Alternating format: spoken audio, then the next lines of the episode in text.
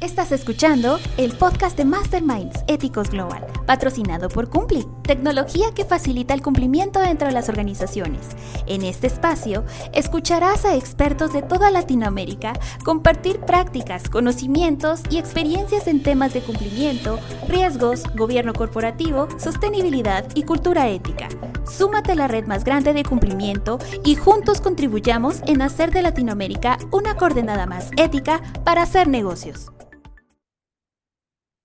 Hola a todos, muy buenos días. Bienvenidos a este nuevo año 2024, comenzando con el pie derecho, con Masterminds y con un tema que definitivamente en varias de las conversaciones que hemos tenido de cafecito con muchos de ustedes o por LinkedIn ha salido a colación y es cómo los programas de cumplimiento, pues siendo tan estratégicos en una organización, los podemos elevar y llevar a las juntas directivas de tal forma que siempre tengamos esa adhesión de la alta dirección. Así que para tocar este tema tenemos el, el gran gusto de tener como invitada a Elizabeth Prada, una ejecutiva con amplio conocimiento y experiencia en este diseño e implementación eh, de modelos de, gobierno corporativo y de cumplimiento para las empresas. Quiero contarles que Elizabeth tiene una experiencia increíble en el sector financiero y en empresas eh, familiares, tanto de Colombia, Perú como de Guatemala. Así que esperamos hoy aprender muchísimo de, todo lo que has tenido que, que ir generando, Elizabeth, a lo largo de todos estos años para trabajar con las empresas en Latinoamérica. Además, quiero contarles que nuestra invitada es promotora de la implementación de las mejores prácticas de gobierno corporativo y cumplimiento, participando por más de cinco años en la Roundtable Latinoamérica de la OCDE de Gobierno Corporativo, la primera Roundtable de Directores de Boards en la TAM en 2023. Es miembro de la Asociación Latinoamericana de Secretarios Corporativos y de Juntas Directivas ASCLA y durante el 2022 ha sido miembro del Comité Anticorrupción de Guate Integra entre la Cámara de Industria. En sus últimos 14 años, ella ha sido gerente de gobierno corporativo, fue eh, gerente de gobierno corporativo de Banco eh, Bancolombia y vicepresidente de cumplimiento de Banco Agromercantil, regresando a Colombia el año pasado y actualmente se desempeña como asesora e independiente y catedrática en dos universidades de Latinoamérica. Así que mm, definitivamente tocar este tema, como les decía, en donde muchos me han dicho, tengo cinco minutos, los cinco minutos más críticos para lograr que la junta directiva em, toque, eh, me permita abordar ciertos los puntos em, relacionados al tema de cumplimiento de riesgos dentro de la organización, cómo los aprovecho y cómo em, estos programas eh, los pueden ver realmente como algo estratégico de hacerlo mucho más grande. Así que, sin más, quiero darte el espacio y que toda la palabra sea para ti, Elizabeth, y escucharte aprender de nuevo. Muchas gracias, Ingrid, por esta invitación nuevamente a hablar de estos temas tan importantes que es cómo lograr posicionarse en las juntas directivas cuando las juntas directivas tienen una carga regulatoria, los consejos de administración tienen muchas responsabilidades, una agenda temática muy cargada y compliance tiene que ir de vez en cuando a mostrar un poco lo que está haciendo, pero cómo dejar esos mensajes claros y cómo asegurar que mi programa de cumplimiento se ha venido estructurando de una manera estratégica. Parte de,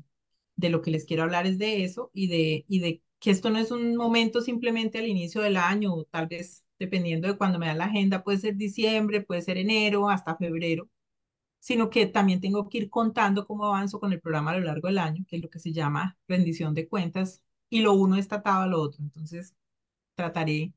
en este espacio de compartirles un poco lo que ha sido mi visión y algunos tips que espero que, que les genere valor.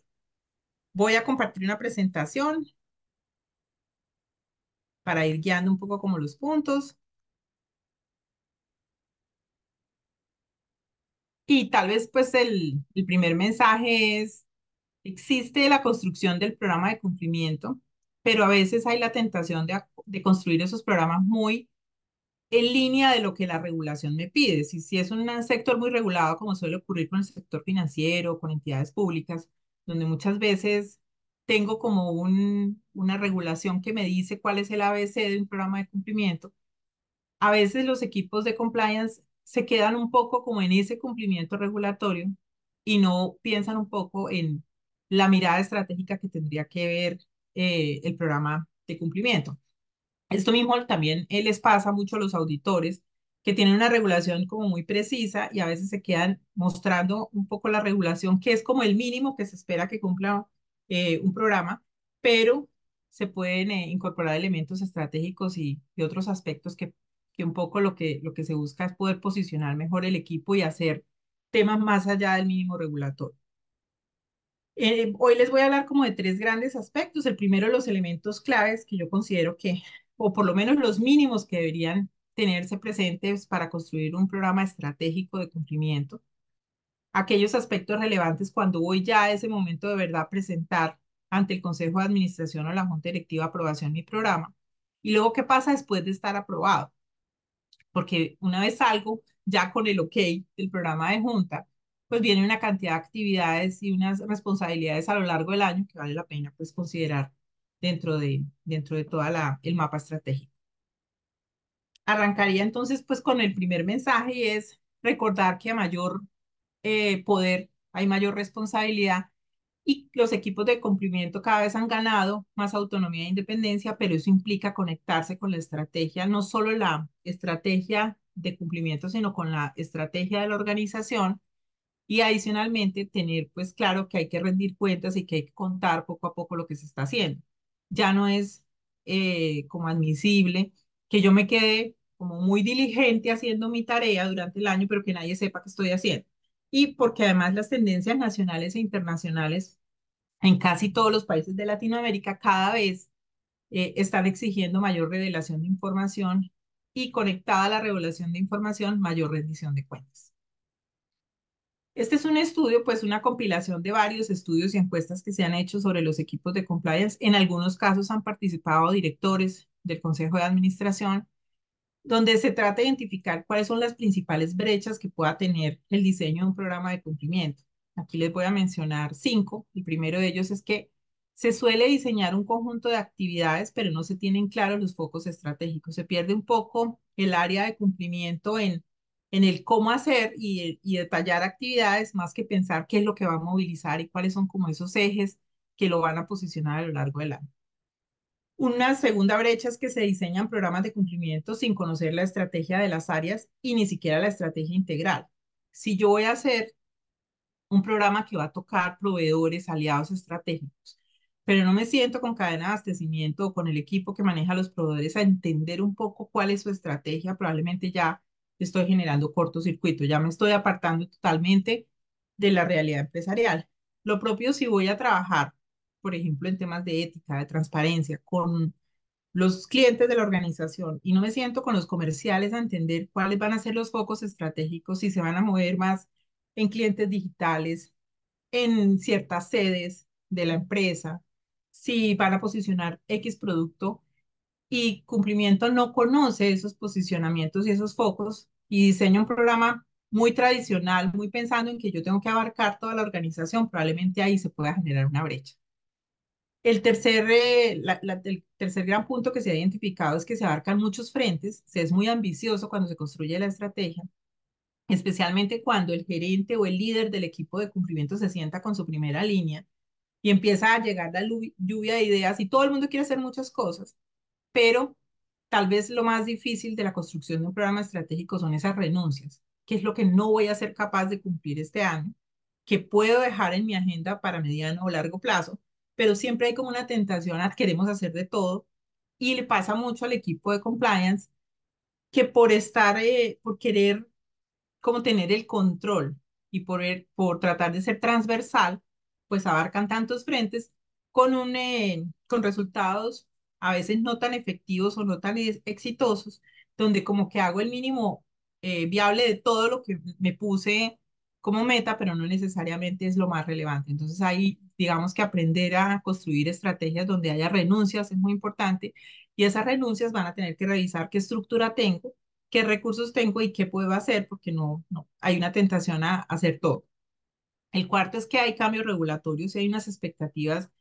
de los supervisores, del auditor externo, de como diferentes áreas quisieran que cumplimiento hiciera de todo. Y eso muchas veces no es concordante con el equipo que yo tengo y con los focos que he diseñado. Entonces, muchas veces esa alineación es importante, es hacer el listado de qué espera mi supervisor o mi auditor externo o mi auditor interno y qué realmente voy a ser capaz de hacer yo en este momento eh, con lo que tengo. Entonces, ahí esa alineación de expectativas es muy importante. Y una quinta brecha es que se hace un diseño muy riguroso, se pone, eh, se aprueba el programa de cumplimiento probablemente con la junta directiva o si no tengo cupo en la junta con el gerente general, pero no se va a conocer ese programa. Entonces, termina siendo o muy desconocido o muy complejo lo que diseñé, que ni las áreas me entienden, ni nadie sabe qué estoy haciendo. Entonces, ahí pierdo brillo y posicionamiento como área de cumplimiento. Con estas cinco brechas, pues vamos a hablar de cuáles son los elementos claves que creo yo que deberían al menos tener todos presentes y probablemente eh, muchos de los equipos y las personas que están aquí conectadas en este momento lo estén trabajando, pero es bueno recordar cuáles son esos elementos que no debería yo desconocer cuando vaya a diseñar mi programa de cumplimiento estratégico. El primero, diría yo, pues yo, yo lo resumo en cuatro grandes como aspectos. El primero son los grupos de interés a los que voy a dirigir mi programa de cumplimiento. Si este año mi grupo de interés son los empleados, perfecto. Pero si también voy a trabajar aspectos que tengan que ver con la cadena de producción, con mis proveedores, con ciertas alianzas que tiene la empresa o con los clientes, hay que listarlo y muchas veces no se tiene presente como a qué grupos de interés voy a trabajar a lo largo del año y se queda eh, pues como sin poder identificar esos grupos para poder precisar un poco más hacia dónde me voy a posicionar. Lo segundo es mirar la elaboración de, de un mapa de riesgos. Existen muchas, muchas metodologías, pero tal vez la más sencilla que se viene desarrollando es medir los riesgos de la organización, medir los riesgos de lo que yo atiendo en cumplimiento. Si, si mi principal riesgo es eh, lavado de activos o el, la alineación ética de la organización, los temas de fraude o seguridad de información o corrupción, yo tengo que construir un mapa de riesgos, pero el mapa de riesgos no solamente con la, pues, con la mirada y la visión absolutamente de compliance, sino ese mapa de riesgos que se articule con el mapa de riesgos que ha identificado la organización, que tienen riesgos financieros y riesgos no financieros e incluso riesgos emergentes. Entonces, esa mezcla y ese trabajo también es importante dentro de la construcción de los programas. El tercer punto es con qué órganos de gobierno o a qué instancias de la organización y qué estructura voy a, tocar o voy a impactar con mi programa. Si voy a ir a la junta directiva, si voy a tener que ir a un comité de cumplimiento, si es que tengo comité de cumplimiento, si tengo un comité de auditoría, si de pronto las áreas impactadas son gestión humana y de pronto el equipo que maneja proveedores. Ese tipo de mapeo de los órganos de gobierno donde yo voy a interactuar, con qué áreas de la organización voy a trabajar, o porque son habilitadoras para poder desempeñar mi trabajo, o porque definitivamente van a ser impactadas porque voy a revisar procesos y asuntos que ellos atienden, es parte de lo que yo debo mapear. Y adicionalmente la estructura. Ya me voy a referir como a cada uno con mayor detalle. ¿Cuáles son los grupos de interés que tradicionalmente uno tiene pintados a los que cumplimiento debería estar pensando si le va a hacer algún trabajo y si le va y si ese trabajo va a articularse con la estrategia de la organización? Yo creo que uno de los que pocas veces ve uno que trabaja al equipo de compliance es el del clientes. Eh, tradicionalmente las, los equipos de cumplimiento han venido desarrollando programas año a año muy enfocados a sensibilizar de las mejores prácticas a empleados y en los últimos años a proveedores y aliados, pero existen otros grupos de interés a los que se le pudiera hacer eh, trabajos estratégicos que generen valor para la organización, que ayuden a ese blindaje que es muy propio del equipo de cumplimiento, que a veces no están en el radar. Los clientes, por ejemplo, cuando son empresas del sector financiero, el, el mapa de clientes está muy claro porque usualmente por lavado de activos y por corrupción yo tengo que hacer trabajos para clientes. Pero en empresas que no son del sector financiero, a veces los equipos de cumplimiento dicen yo no tengo nada que ver con clientes, no tengo ninguna interacción de mi rol con los clientes ni con los equipos comerciales y probablemente ahí esté por pendiente por cubrir un área como estratégica importante donde cumplimiento pudiera estar generando valor. Y otro grupo también al que a veces por la relevancia, por las instancias, no se le trabaja mucho es a los accionistas, a la junta directiva del equipo ejecutivo. A veces eh, cuando uno indaga un poco con las áreas de cumplimiento y pregunta, bueno, ¿usted qué tanto revisa la composición accionaria de la empresa? ¿Usted cuánto le hace seguimiento? Si hay alertas, probablemente en temas de corrupción, si hay alertas de alguien que esté investigado por lavado de activos, si hay procesos judiciales en contra, si hay una huella reputacional que de pronto esté afectando a un director del consejo de administración, usted lo tiene en el radar y muchas veces dicen, no, como son los dueños de la compañía, yo no llego de pronto a esas esferas, pero cada vez es más importante y encuentra uno que los órganos de control, los supervisores y los reguladores tienen muchas expectativas a que cumplimiento se involucre mucho más en trabajos especializados para revisar la base de accionistas, para revisar quiénes son los directores que toman las decisiones estratégicas de la organización y para hacer revisiones, por ejemplo, del equipo ejecutivo. Muchas veces, preguntas de potenciales proveedores, clientes grandes de la organización o actores llamados grupos de interés de la empresa preguntan, bueno, ¿y cumplimiento qué está haciendo con los potenciales conflictos de interés de la junta directiva del equipo ejecutivo? Entonces, este es un grupo muy importante.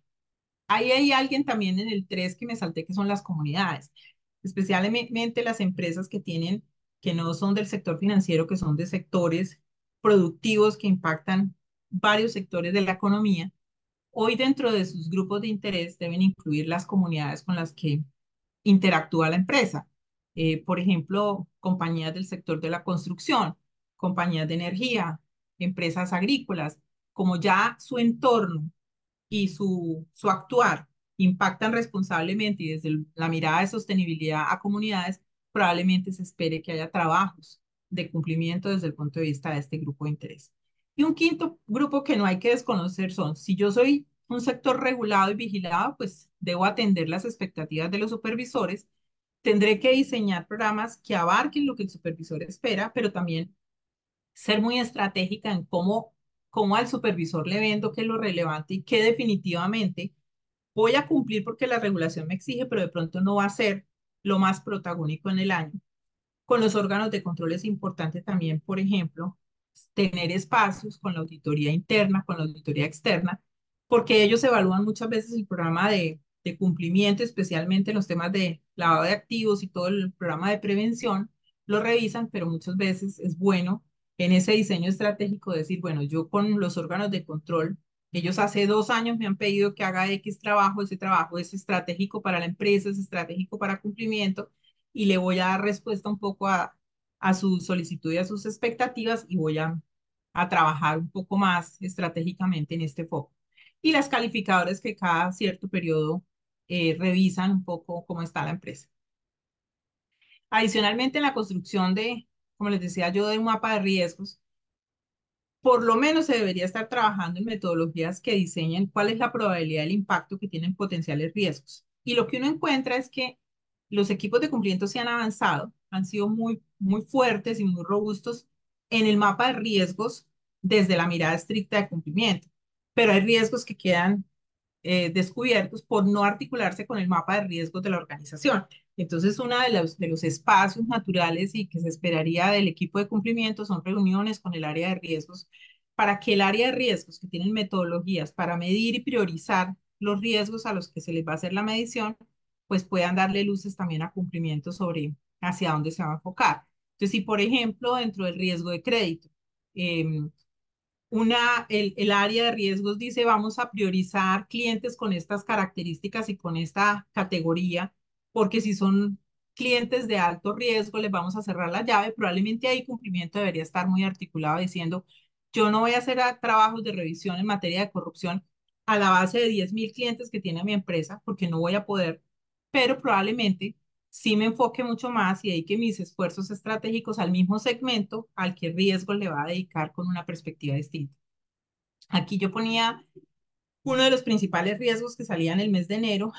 eh, por eh, pues, organismos internacionales, donde se dice que en el corto plazo, pues hay 10 riesgos como muy visibles que se van a ir materializando poco a poco en las empresas y que hay que ir atendiendo. Y yo decía, por ejemplo, el, el de información errónea y desinformación es un riesgo que nos pega a todos y que cumplimiento debería dentro de su mirada estratégica estar diciendo, bueno, yo para atender ese potencial riesgo que se supone que se puede materializar en los próximos dos años, qué actividades de todo mi menú de productos voy a priorizar para poder atender. Y lo propio, el tema de ciberseguridad o inseguridad cibernética, que también es muy importante, y dependiendo de la actividad, pues en algunos casos, eh, temas como de sostenibilidad, de medio ambiente o impacto social serán también eh, importantes tenerlos presentes y articularlos con el equipo de cumplimiento. Y dentro de los órganos de gobierno es importante pues ver como tres capas. ¿A dónde me voy a dirigir yo en lo que voy a presentar y en lo que voy a ejecutar? Porque una vez aprobado, como les decía, eh, la estrategia, tengo pues que ser muy estratégica en ver cómo voy a contar a lo largo del año y en qué espacios y en qué foros voy a mostrar cómo estoy haciendo mi tarea, pero no cayendo un poco en la tentación de yo voy a ir como con informes pasarela a contar que soy muy guau y que hago todo muy bien, sino de pronto de todo mi mapa estratégico, yo voy a pedir que cada tres meses me den cupo en la junta directiva o cada tres meses o dos veces al año ir al comité de presidencia y qué es lo que voy a contar, cómo voy a rendir cuentas y cómo voy a mostrar que mi estrategia se está implementando. Pero además no es tratar de sustentar que sí estoy haciendo mi tarea porque las altas instancias, la junta directiva, el equipo ejecutivo, el presidente de una compañía, parte de la premisa que lo hacemos bien y que estamos haciendo la tarea. ¿Qué voy a llevar de esa tarea que realmente genere valor y sea estratégico? Entonces, ahí yo creo que es importante no solamente ver los órganos donde voy a participar, sino también listar esas áreas que me van a habilitar mi trabajo, áreas que me van a facilitar. Por ejemplo, un área que yo tengo como habilitadora muy marcada es gestión humana si yo tengo programas de formación, si voy a dirigirme a empleados de la organización, una relación habilitadora es gestión humana, recursos humanos, y con ellos tendré que interactuar y no solamente previamente cuando diseñen mi estrategia tendré que ver si ellos tienen la capacidad para ayudarme a ejecutar lo que he diseñado, sino que una vez está aprobado me tendré que sentar y los tendré que, que volver unos promotores de la implementación del programa y ver como les digo, relaciones habilitadoras las que me abren camino y esas relaciones que yo he denominado estratégicas, que son donde hace que yo me posicione y que cuente de manera efectiva que estoy haciendo. Dentro de las relaciones estratégicas, por ejemplo, está la junta directiva. Y esta clasificación, eh, pues que, que tiene pues todos unos elementos y un desarrollo pues que, que se puede ver eh, en un taller, en, en un espacio mucho más detallado, tiene como propósito trabajar en algo que se llama estrategia, relacionamiento y comunicación. Y es, no basta con diseñar mi programa de cumplimiento, que este quede con los componentes estratégicos, sino que yo debo trabajar en con quién voy a articularme, con quién voy a relacionarme, justamente para poder ser efectivo y poder cumplir como las metas que me, me impongo cada año. Y unas áreas pues con las que probablemente siempre va a tener cumplimiento que interactuar son con los equipos comerciales, con la cadena de abastecimiento, a manera de ejemplo, y con recursos humanos, como yo les contaba. Es importante también a través de mediciones y de diferentes metodologías identificar quiénes son mis promotores en los temas de cumplimiento, porque esos serán los que me ayuden a tener ganancias tempranas. Si yo tengo mi programa estratégico de cumplimiento ya aprobado y viene el post, qué bueno tener esos promotores que son realmente fans de lo que yo hago, porque son los que me van a ayudar a replicar, a facilitar e incluso a articular en algunos casos el desarrollo de esos ejes estratégicos. También no hay que desconocer que tiene cumplimiento, suele tener muchos detractores, porque evidentemente muchas veces cumplimiento cierra la puerta a ciertos negocios o dice no se pueden hacer ciertas cosas. Y contra esos detractores, desde el punto de vista de estudios de, de conocimiento del cliente y de percepción no se puede hacer mucho, pero sí tiene uno muchos neutros que no saben ni cumplimiento que hace. Y cuando uno empieza a indagar con ciertas áreas, sí, sí, ellos son muy juiciosos, cumplimiento hacen muchas cosas, son muy rigurosos, pero yo no sé muy bien qué hacen. Entonces, ese grupo de, de usuarios de la organización que tienen la característica de ser neutros, probablemente hay que trabajar dentro de la estrategia para cambiar esa percepción neutra y volverlos promotores, porque al final cumplimiento no se puede quedar solo haciendo su tarea, sino tiene que buscar esos brazos extendidos, esos aliados y esos eh, cómplices para que los programas estratégicos tengan mayor efectividad. Y como les decía, las instancias decisorias y con quién tengo que interactuar para que vayan y revisen que el programa se está ejecutando adecuadamente. Desde el punto de vista también de esa definición de con quién interactúo, pues es importante revisarse internamente en el equipo de cumplimiento. Y si yo he tenido en los últimos años un porcentaje alto de rotación de todo el equipo. Yo probablemente no tenga el nivel de madurez para poder atender todo lo que me, me he soñado atender a lo largo de un año, porque viene una curva de madurez natural que hace que yo tenga que esperar que llegue una persona idónea, que conozca la cultura, que conozca cómo actuamos y que pueda eh, pues caminar en los niveles de madurez que de pronto otras personas de, del equipo lo hacen. Entonces es importante revisar el equipo interno, ver qué conocimientos y experiencias de mis integrantes tenemos eh, fortalecidas, cuáles no. Hoy hay temas, eh, escuchaba los equipos de cumplimiento y lo decía eh, Work Compliance y varias asociaciones que ven a los equipos de cumplimiento muy agobiados por las expectativas que tienen los reguladores en temas de sostenibilidad. Y viene una carga regulatoria a nivel internacional. Primero arrancó Europa, Estados Unidos se está moviendo y tienen expectativas de que haya trabajos muy especializados en los tres ejes de ESG, en la parte ambiental, en la parte social, en la parte de gobierno corporativo, cuando cumplimiento ni siquiera eh, pues veía, veía que sostenibilidad era importante, pero no se veía como segunda línea de defensa en los temas de control articulando asuntos de sostenibilidad. Y cuando uno voltea a mirar, dice, bueno, en mi equipo sí estará preparado, yo sí tengo a alguien experto en temas ambientales para poder asumir trabajos nuevos, o tengo personas expertas en ciberseguridad, por ejemplo. Entonces es muy bueno hacer el mapa de conocimientos y de experticia cuando se empieza a trabajar en un programa de cumplimiento, también para de manera muy honesta decir, yo voy a ser capaz de atender trabajos de seguridad y de ciberseguridad o de fraude en los próximos tres años, pero este año probablemente no voy a ser, eh, no voy a obtener el año destacado en temas de fraude porque no tengo expertos todavía.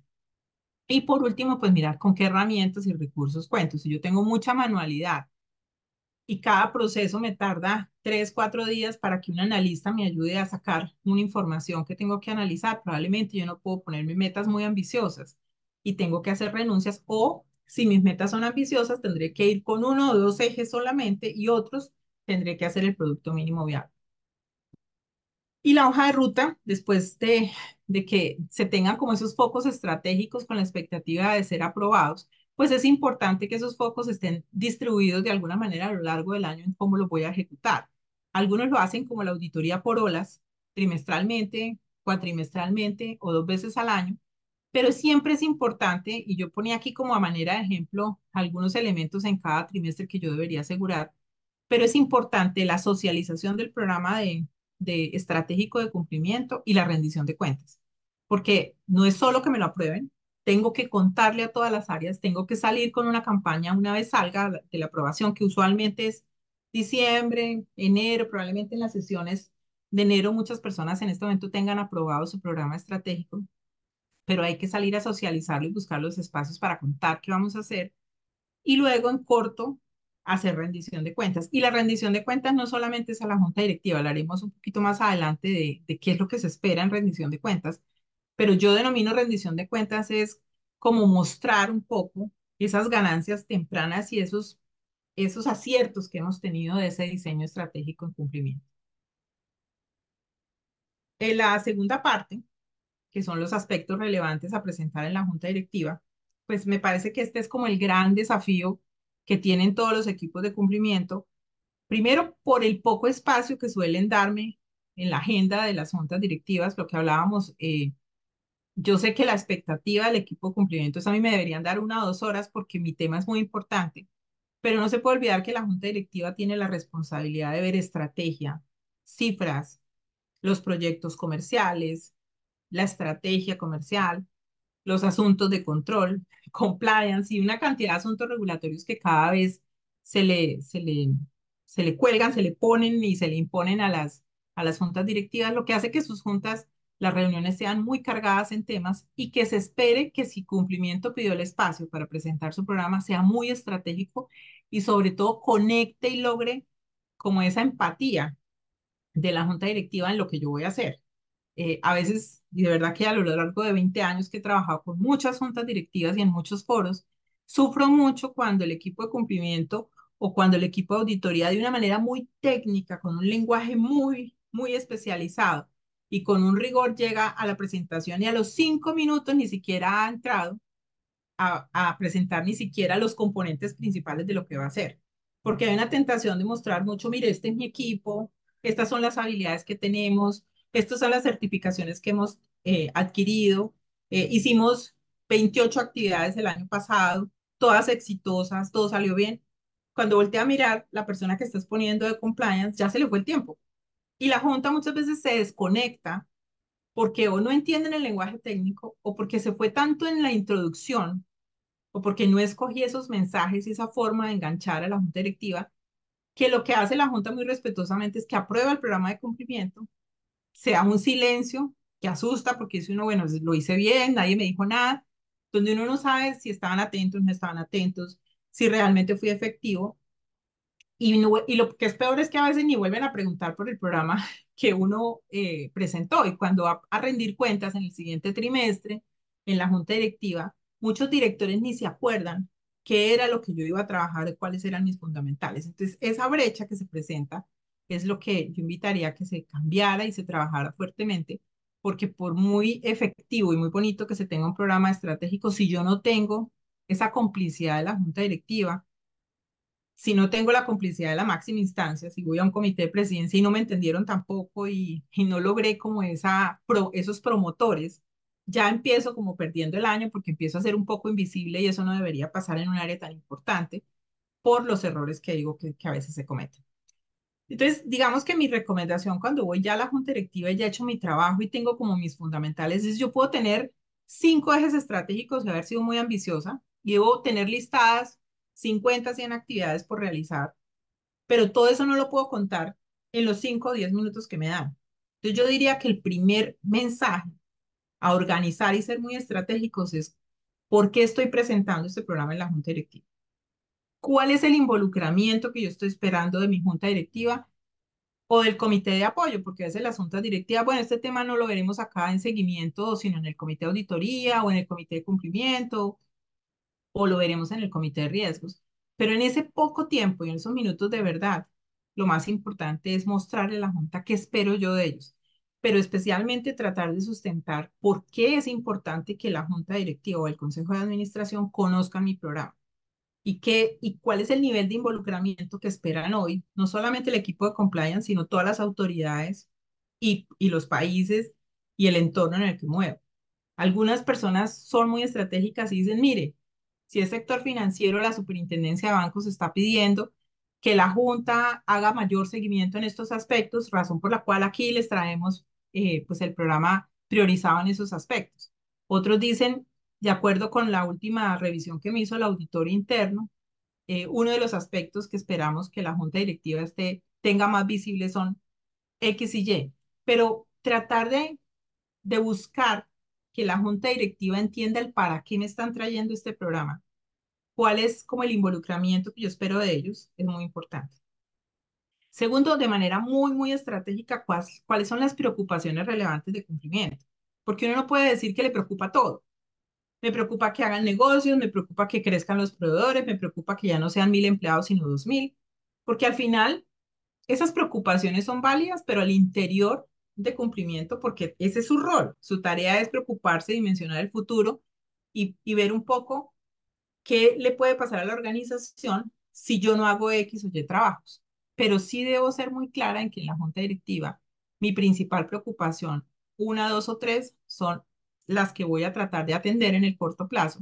y ser muy clara con esas preocupaciones. Eh, y eso se, se, enlaza muchas veces o con evidencias. Miren, el último año creció el fraude interno en un 35%. Si te, creció un 35% claramente, mi priorización dentro del mapa estratégico será trabajar con empleados y aliados en estos frentes. Eh, o lo que hemos encontrado es que estamos teniendo clientes más impactados, pues clientes grandes que mueven el X por ciento de los estados financieros eh, que han salido involucrados en procesos de corrupción. Si eso es así, mi foco probablemente como grupo de interés serán los clientes. Quiero decirles que esa desviación que se está generando de personas con corrupción pueden impactar a la empresa en tanto y por eso esta preocupación la voy a atender estratégicamente de la siguiente manera. Entonces, escoger muy bien como, como esas preocupaciones sin generar pánico, porque yo sé que en el día a día cumplimiento de muchas cosas, pero no todo se puede ir a contar a la Junta y, y a la Junta no se le puede preocupar de todo porque a veces dice uno, no, es que encontramos cinco casos de personas eh, proveedores que estaban teniendo esta mala práctica y van a revisar, bueno, y ese proveedor, ¿qué tanto, qué tan significativo es para la organización? Y esa mala práctica respecto de todo lo que usted ha visto, ¿qué tan, qué tan relevante es? Y tres o cuatro preguntas de la junta directiva demuestran que de pronto estoy llevando preocupaciones eh, innecesarias para ese foro. Y el tercer punto es, cuando ya tengo mi presentación, y ahora hablamos de cómo llevar la presentación, yo debería tener por lo menos como cuatro expectativas de esos cinco minutos o diez que me dan. Primero, aprobación del programa, ¿cierto? Eso es como el principal objetivo. Paso en enero a que me aprueben todo mi, mi programa para poderlo ejecutar. Segundo, que después de que esté aprobado, contarles a la Junta Directiva que voy a volver. O sea, que no me van a volver a ver en enero del 2025, sino que yo voy a pedir unos espacios para contarles cómo me está yendo. En esa rendición de cuentas natural que, que es propia del equipo de cumplimiento, pues tendré que volver a contar cómo va la ejecución de esos programas que yo les estoy planteando y trayendo aprobación. Enterarlos de estos riesgos que están identificados, pero también que si hay desviaciones o hay riesgos que yo tenía priorizados, pero que bajan de pronto de temperatura a lo largo de los meses, probablemente tendré que venir a contar que debo volver a recalibrar mi mapa de riesgos si eso no está mal. Entonces es importante decir, estos son los riesgos que estoy identificando hoy, pero tenga presente que si mi mapa va cambiando, yo vendré acá y les estaré contando. Y un espacio que a veces el equipo de cumplimiento no hace un poco por ser tímidos y prudentes con la instancia de la junta directiva es hacer una presentación corta, efectiva, pero dar al menos un minuto para preguntarle a la junta directiva, ¿ustedes creen que algo más de este programa debería mejorarse, complementarse? ¿Ustedes tienen algún riesgo que crean que el cumplimiento no está viendo en esta presentación y que deberíamos incorporar? Lo he visto mucho en los últimos años más de los auditores. Los auditores han tenido la práctica en su presentación en ese espacio que tienen de preguntarle a la junta directiva, mire, este es mi mapa, esto fue lo que diseñé, esto es lo que vamos a hacer. ¿Usted cree que me está haciendo falta algo? ¿Usted me recomienda que revisemos algo que de pronto no esté aquí? Y muchas veces los directores de manera generosa dicen, bueno, y en su mapa yo no estoy viendo que esté haciendo nada con el banco, e, esta, esta entidad o esta compañía está creciendo en clientes digitales en creció el año pasado en un 30%. Yo no veo que usted tenga trabajos relacionados con seguridad de la información de estos clientes, con la data. Eh, lo veo, no lo veo cubierto. Y eso les ayuda a ustedes también a decir, bueno, me lo va a aprobar, pero probablemente voy a quedarme con una tarea de robustecer o de complementar algo que el Consejo de Administración me está diciendo. Porque lo peor que puede pasar es que yo salga con un silencio, una aprobación, donde uno dice, bueno, ¿será, será que sí se quedaron tranquilos en que lo que voy a trabajar es lo correcto? ¿O será que es que nadie me entendió? Entonces es muy importante asegurarse que en ese espacio le digan si tienen algo más que consideren que debería incluirse. Y claramente el gran reto es, bueno, pues me dan 5 o 10 minutos y a mí la regulación o a veces el supervisor o el auditor interno o el externo espera que yo entregue un programa muy detallado. A mí la práctica lo que me ha indicado es que una cosa es la construcción del documento técnico, donde está el detalle, mi organigrama, mi paso a paso, las fechas que voy a, a desarrollar, como todo el detalle técnico, que eso puede ser un documento, un Word o una presentación en PowerPoint de muchas diapositivas, que eso se puede mandar con el material incluso previo que se va a la junta directiva. Y otra cosa es escoger una presentación muy diseñada, muy corta, ojalá de no más de cinco diapositivas. Si yo tengo cinco o diez minutos, por diapositiva me va, a demorar, me a demorar un minuto. Eso quiere decir que tengo que ser muy efectiva en lo que plasme ahí. No puede ir mucho texto, tienen que ir mensajes claves. Y segundo, preparar muy bien esos mensajes que le voy a dejar a la junta directiva. Como les decía, eh, una cosa es la presentación y qué quiero comunicar a la junta directiva y otra cosa es el detalle técnico que lo voy a tener para cuando el supervisor, cuando el auditor, cuando cualquiera quiera ver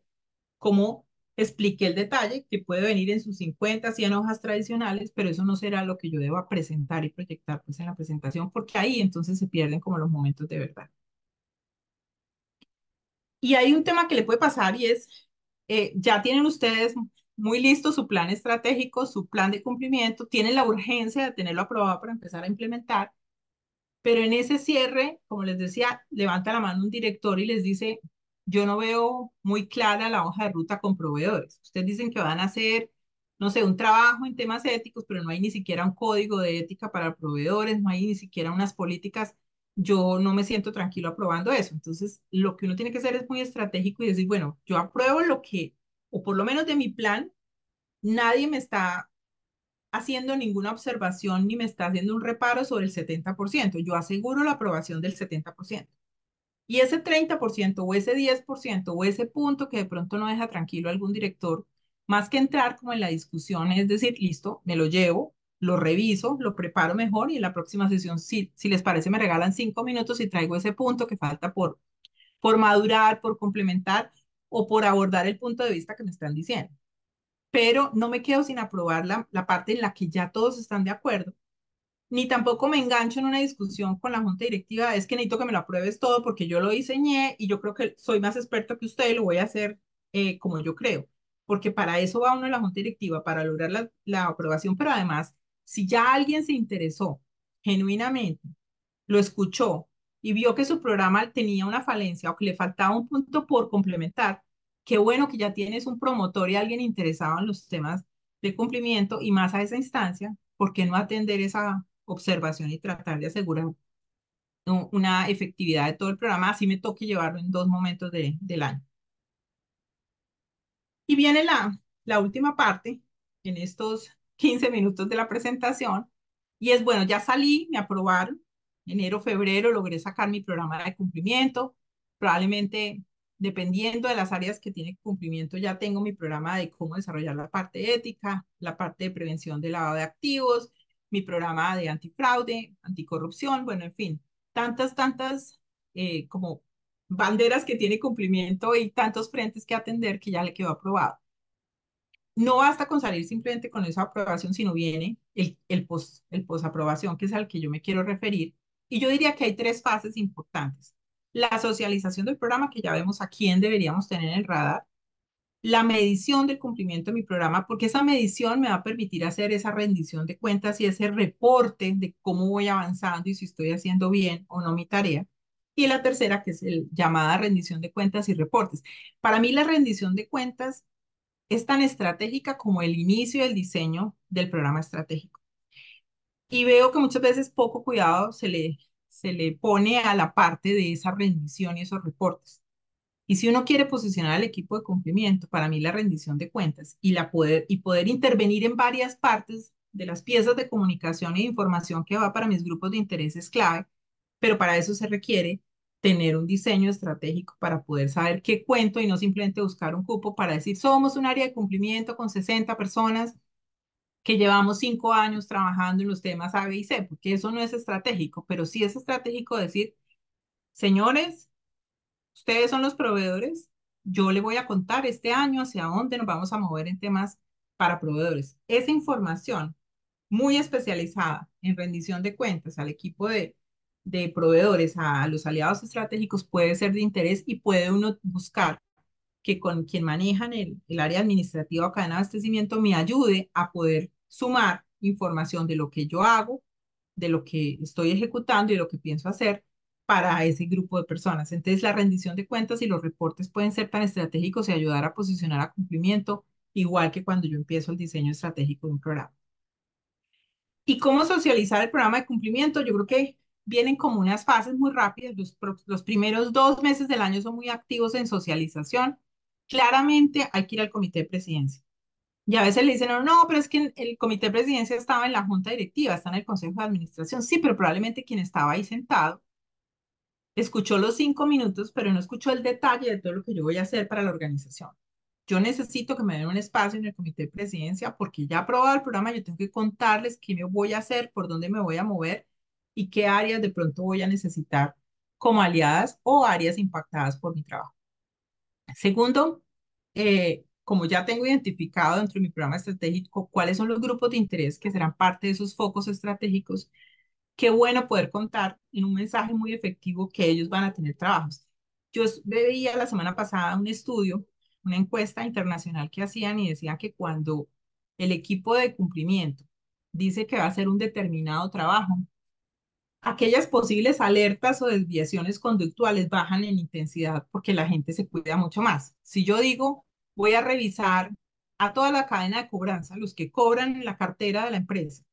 y voy a revisar estas prácticas este año, probablemente el equipo que maneja cobranza se va a preparar y va a decir, va a llegar una revisión de cómo lo estamos haciendo. Y si habían personas que de pronto tenían malas prácticas o actuaban en conflictos de interés o hacían temas de fraude que de pronto no están identificados por la organización, baja inmediatamente el impacto. Entonces, contarle, digamos, a los proveedores o a mis aliados que yo voy a estar revisando eh, quiénes son los accionistas, cuál es la ficha técnica de los principales ejecutivos de los proveedores, si tienen prácticas, por ejemplo, con respecto a sus colaboradores. Eh, ese tipo de cosas ayudan positivamente a decir, bueno, ellos van a hacer un trabajo, pero también preparan un poco las áreas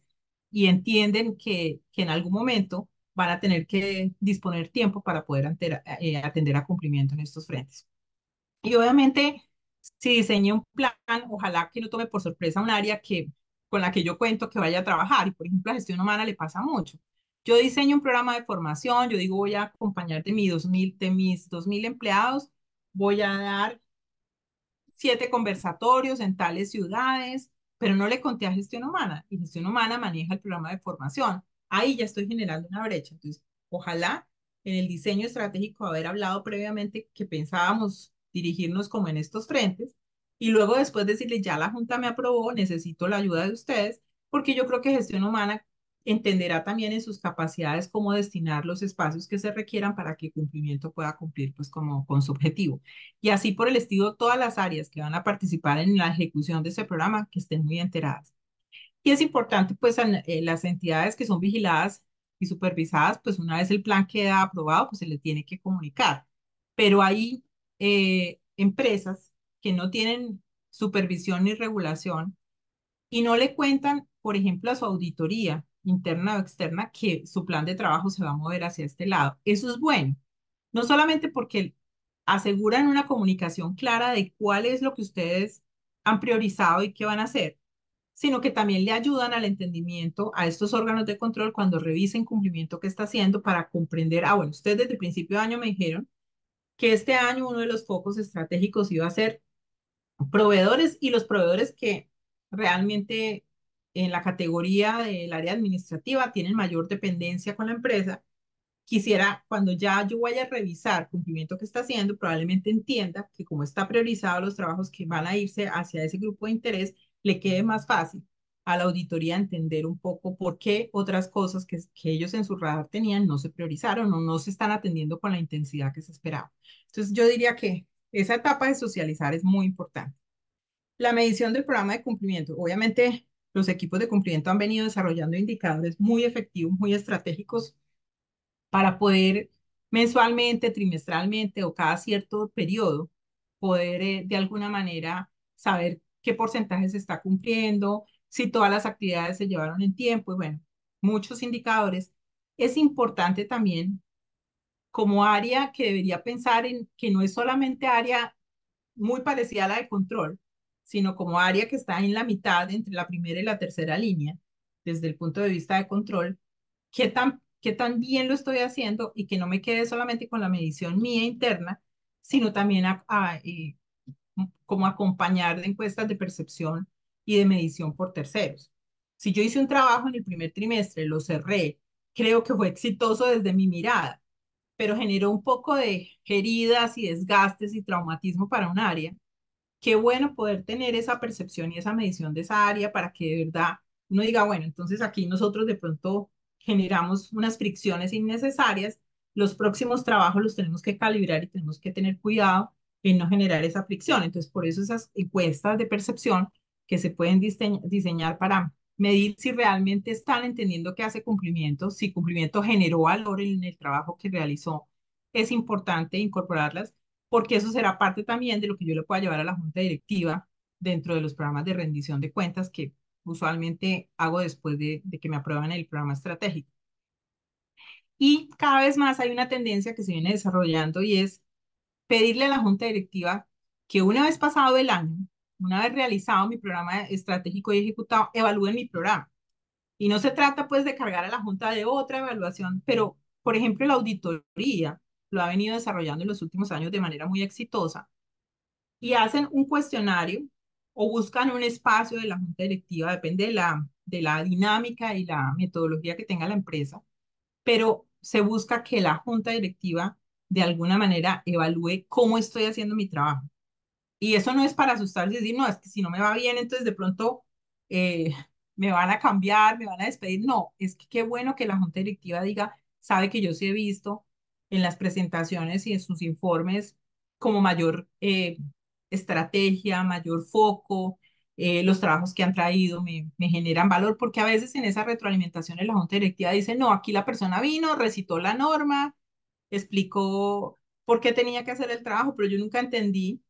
eh, si eso está saliendo bien, si, o, o, vienen y dicen que todo está bien. Hicimos 20 actividades, nos gastamos seis meses y no encontré ninguna alerta, todo salió perfecto.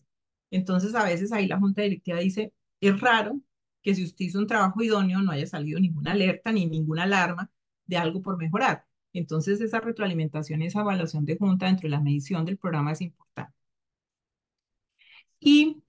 por último, pues la parte de rendición de cuentas. Cuando uno piensa en rendición de cuentas, uno, hay como dos miradas. Desde el punto de vista de junta directiva, pues el informe que la junta directiva le lleva a los accionistas en estas épocas del año cuando se van a hacer las asambleas o juntas de socios.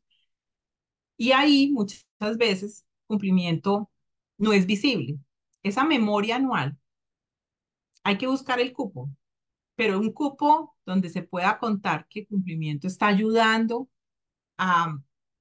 a cuidar la organización, que está minimizando ciertos riesgos a los que pudiera verse expuesta, pero pocas veces cumplimiento busca que en esa memoria se haga así sea uno o dos párrafos contando en qué se trabajó y qué es lo que está ayudando como blindaje el equipo de cumplimiento de la organización y especialmente a qué le está aportando en, las, en la perdurabilidad de esta. Qué bueno que los dueños de la compañía sepan primero que hay un área de cumplimiento, pero que ese área de cumplimiento el año anterior estuvo haciendo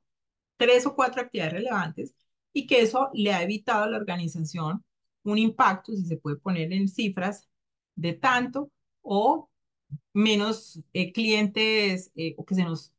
tener relaciones comerciales con clientes que estén en listas o que tengan cierta criticidad. Entonces, dentro de la rendición de cuentas, un grupo de interés importante y al que hay que trabajarle muy bien es a los accionistas.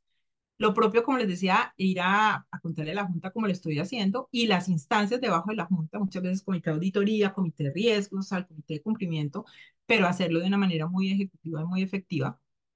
Contarles cierto momento del año a los proveedores que estoy haciendo trabajos para ellos, para cuidarlos a ellos, pero también para evitar que un proveedor que tenga malas prácticas siga en la organización. Eso, ese, ese espacio es importante y como las reuniones tradicionales con los auditores, órganos de control y pues en los informes regulatorios. Esta parte de rendición de cuentas, yo siento que todavía hay una brecha y un espacio por, por aprovechar por el equipo de cumplimiento. Los equipos comerciales son buenísimos para contar lo que hacen, en las organizaciones y aprovechan cada oportunidad con sus diferentes grupos de interés para decir, aquí nosotros tenemos estos productos, nosotros hacemos esto, prestamos el servicio acá. Cumplimiento usualmente se hace atrás, muy prudente, muy silencioso, pero a veces se hace tan invisible que nadie sabe que hace cumplimiento. para mí, lo que es los momentos de revelación de información de qué está haciendo la empresa, acompañados de informes que se denominan informes de rendición de cuentas, son momentos de verdad y momentos estratégicos para posicionar a cumplimiento. Y de hecho con, con Éticos y con Ingrid hemos diseñado pues un, un programa especial para entrar como en detalle a poder, eh, algunas personas que sé que están conectadas eh, van a participar en ese taller, pero un poco mi propósito es mostrarles en ese espacio cómo se pueden construir esos informes o esos pedacitos o esos pequeños cupos que me dan a mí dentro de la estrategia de informes y rendición de cuentas para posicionar cumplimiento y para poder contar que se están haciendo cosas muy interesantes. Que cumplimiento como segunda línea no solamente tiene un equipo importante, sino que además aporta y le genera valor a la organización. para mí el posterior, la rendición de cuentas, es un paso muy importante, como les decía. Y en conclusión, aquí pues yo quisiera decir que los equipos de cumplimiento tienen un deber superior con todos los grupos de interés es importante ir trabajando y rotando los grupos de interés. No siempre son los empleados con los únicos que yo aseguro que el área, que la empresa no esté expuesta a potenciales riesgos. Pero además de diseñar y ejecutar sus actividades, deben contar. Y eso es algo que yo creo que hay que evolucionar en corto plazo, porque las tendencias internacionales están esperando que compliance sea más visible, tenga un papel más activo, que creo que el papel activo lo han venido logrando, posicionándose, pero la visibilidad todavía falta por ganarse en la organización, pero además contar adecuadamente qué se está haciendo, sobre todo para algo que es un intangible valioso para las empresas, y es que todos los grupos de interés generen confianza, se sientan tranquilos en que la empresa está siendo bien conducida, que tiene altos estándares y que tiene los mecanismos adecuados. Entonces, para mí, digamos que yo diría que, que hay un trabajo todavía por construir.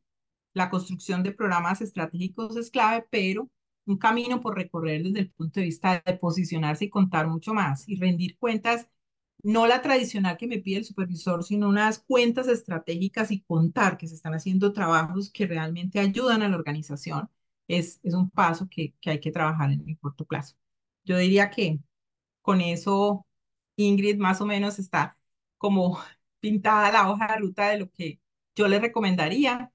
Eh, no sé si hay algunas preguntas, creo que nos quedan cinco minuticos, cuatro minuticos.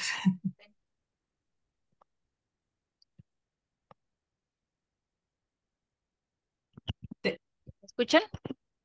Ya. Ahí, ya, perfecto, gracias.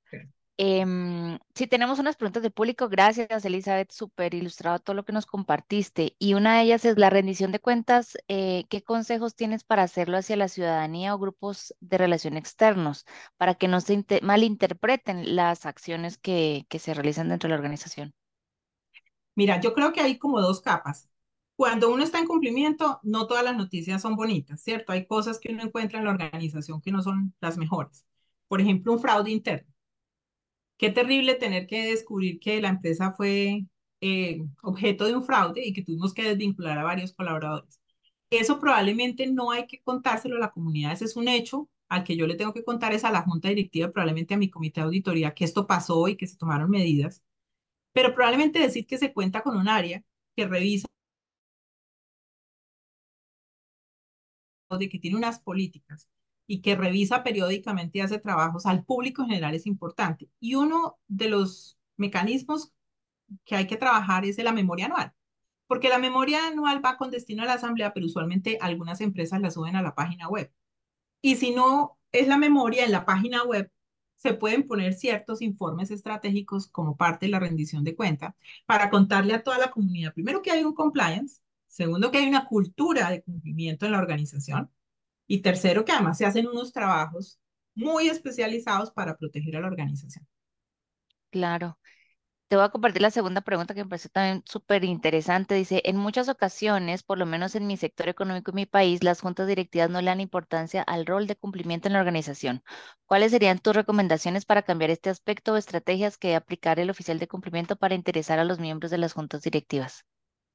Yo creo que el mayor pecado que puede haber tenido los equipos de cumplimiento es tratar de ir a la junta directiva, asustar a la junta directiva.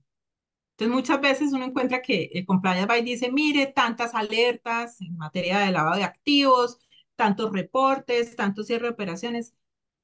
pero no hablo el mismo lenguaje que la junta directiva. La junta directiva está pensando en negocios, en la estrategia, en si la empresa va a sobrevivir en el tiempo o no,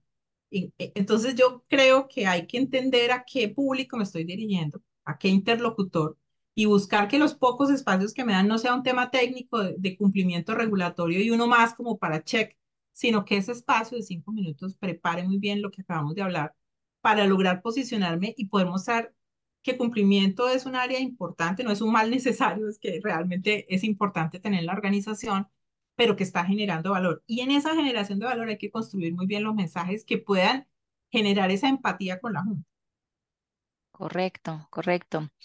Y em, esta otra pregunta que nos hacen también del público dice, ¿existe alguna estrategia para abordar los efectos negativos que pueden atraer los detractores de cumplimiento?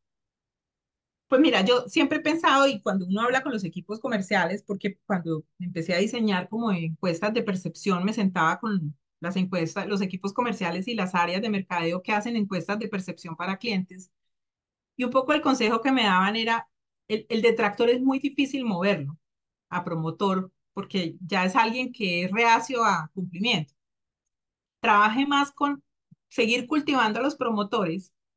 y tratar de movilizar a los neutros, porque los neutros son aquellos que le preguntan usted recomendaría tener área de cumplimiento. El neutro dice, me es indiferente si hay área de cumplimiento o no. Entonces yo puedo trabajar más con el neutro. El detractor, si yo poco a poco voy movilizándome, haciendo trabajos estratégicos, probablemente habrán detractores que empiezan a entender que cumplimiento no es un mal necesario, sino una realidad que, se, que, es muy importante en la organización, pero yo no me atormentaría con los detractores, salvo que el 90% de mi organización sea detractora, entonces ahí yo tengo un problema de sensibilización de que hace cumplimiento, pero a ellos no los, usualmente no los mueve uno mucho de opinión. No, pues la verdad, muchísimas gracias, Elizabeth, porque es un tema que yo creo que podemos seguir abordando desde diferentes ángulos. Y como lo hablábamos en un inicio, este, este mm, espacio, ¿cierto? Y este tema surgió justamente de, de las necesidades que, que platicábamos que han nacido, ¿cierto?, en el día a día de los oficiales de cumplimiento de los encargados del área. Así que nos encanta tomar en cuenta todas estas recomendaciones. Como ustedes bien saben, para los que han repetido en participar en estos espacios, siempre los evaluamos y agradecemos muchísimo que en la encuesta que les va a aparecer en este momento nos puedan evaluar, por favor, y compartirnos las sugerencias relacionadas a los temas que quieren que abordemos para que así contemos con especialistas como Elizabeth para que nos compartan un poco su conocimiento. Y siguiendo sobre esta línea, pues hago extensiva la invitación que tú también hacías, Elizabeth, en que quienes estén interesados en participar en el programa de rendición de cuentas, em, pues nos lo hagan saber, que se sumen a la comunidad. Siempre estamos compartiendo temas de interés. Em, en el chat aparecen los links para los que se quieran sumar o volver a escuchar este programa en Spotify. El agradecimiento y espero que, que te sigamos viendo muy pronto, Elizabeth. Muchas gracias, Ingrid, y a todos los participantes.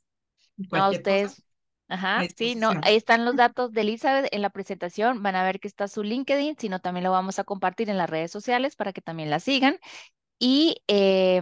los, del taller nos vemos ya, creo que arrancamos el 13, creo. El 13, sí, para todos los que están aquí, nos vemos el 13 en el taller, en el programa con Elizabeth de, de rendición de cuentas a las juntas directivas. Así que muy feliz viernes a todos y gracias por ser parte de Mastermind y la comunidad de Éticos Global. Muy feliz día. Feliz día.